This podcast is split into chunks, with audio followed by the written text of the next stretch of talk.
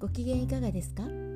クリスチャンボイスジャパンのナビゲーターを務めます。ニクニーです。この番組はイエス・キリストを信じたクリスチャンがどのようにイエス・キリストに出会い信じるに至ったか。またクリスチャンとして人生を歩む中での奇跡や祝福を通して本当の神様を証言する番組です。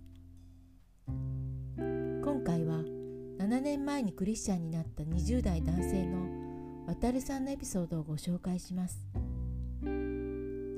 それではお聞きください。僕の将来の夢は消防士になることでした。高校生の時自分の生きる意味を考えた期間がありどれだけ考えても答えが出ずその結果生きる意味はわからない。でも人の命を救うことを人生の目的にしようと消防士を目指し始めました。消防士になるために高校卒業後専門学校で1年勉強しました。それまでは全くと言っていいほど勉強してこなかったのですが専門学校での猛勉強の甲斐があり無事に消防士になるための試験に合格することができました。家に合格通知が届く。ちょうどその日の朝。僕は左耳に違和感を感じていました。けれど放っておいても治るだろうと思いその日はただただ合格したことに歓喜していました。翌日になっても左耳には違和感があるままピーと耳鳴りがするような音が聞こえていました。少し不安になり病院で受診したところ突発性難聴と診断されました。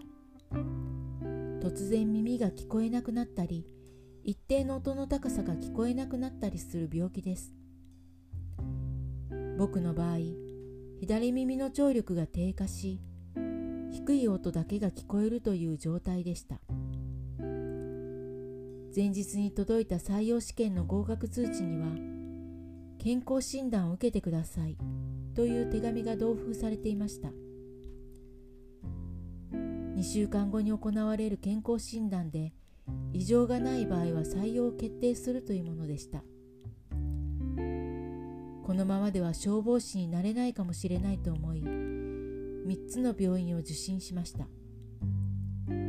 しかしどこの病院でも医師の言うことは変わらずこの病気は原因が分かっていない病気です。だから治療ができません。一生治らない人もいます。徐々に良くなっていく人もいます。と聞かされました。症状が改善されないまま健康診断まで残り3日。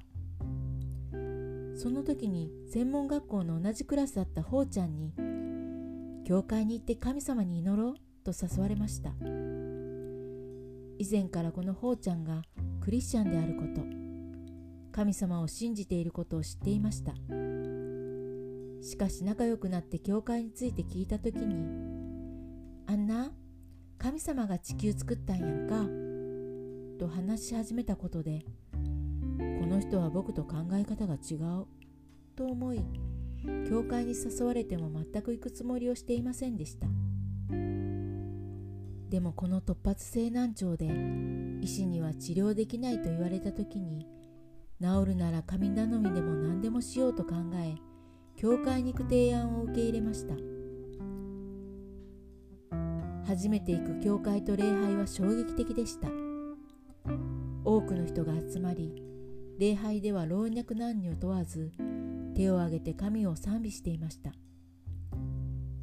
礼拝後ほうちゃんと一緒に牧師のところに行き祈ってもらいました。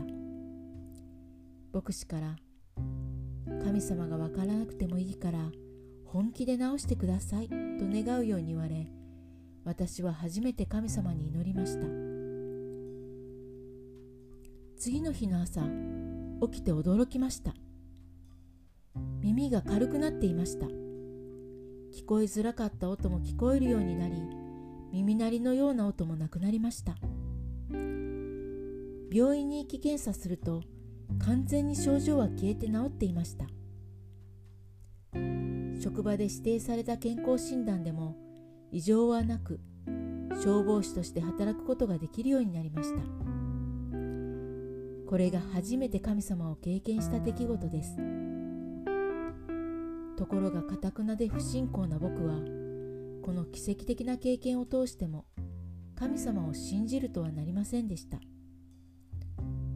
でも教会で語られるイエス・キリストについてはもう少し知りたいと思い毎週の礼拝には参加するようになりました。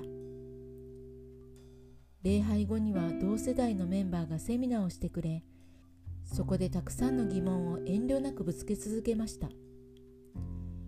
同世代のメンバーはこんな迷惑な来会者に対してもいつも笑顔で楽しそうにイエス・キリストについて話してくれました。そんな時間の中で僕の疑問は一つ一つなくなっていき神様の存在は認めないと言っていた僕はいつしか神様を信じていました。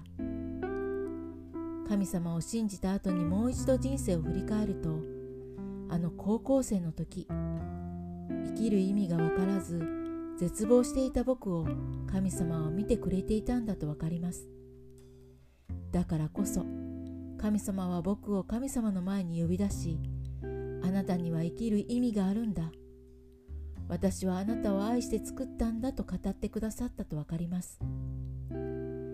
神様を知る前から僕を導いてくださっていた神様に感謝です。いかがだったでしょうか？聖書の詩編103編1節から5節にこうあります。我が魂よ主を褒めたたえよ。私のうちにあるすべてのものよ聖なる皆を褒めたたえよ。我が魂よ主を褒めたたえよ。主がよくしてくださったことを何一つ忘れるな。主はあなたのすべての咎を許しあなたのすべての病を癒しあなたの命を穴からあがなわれる。主はあなたに恵みと憐れみの冠をかぶらせあなたの一生を良いもので満ちたらせる。あなたの若さはわしのように新しくなる。ここでお知らせがあります。いよいよ YouTube の配信が始まりました。クリスチャンボイスジャパンと検索してぜひご覧ください。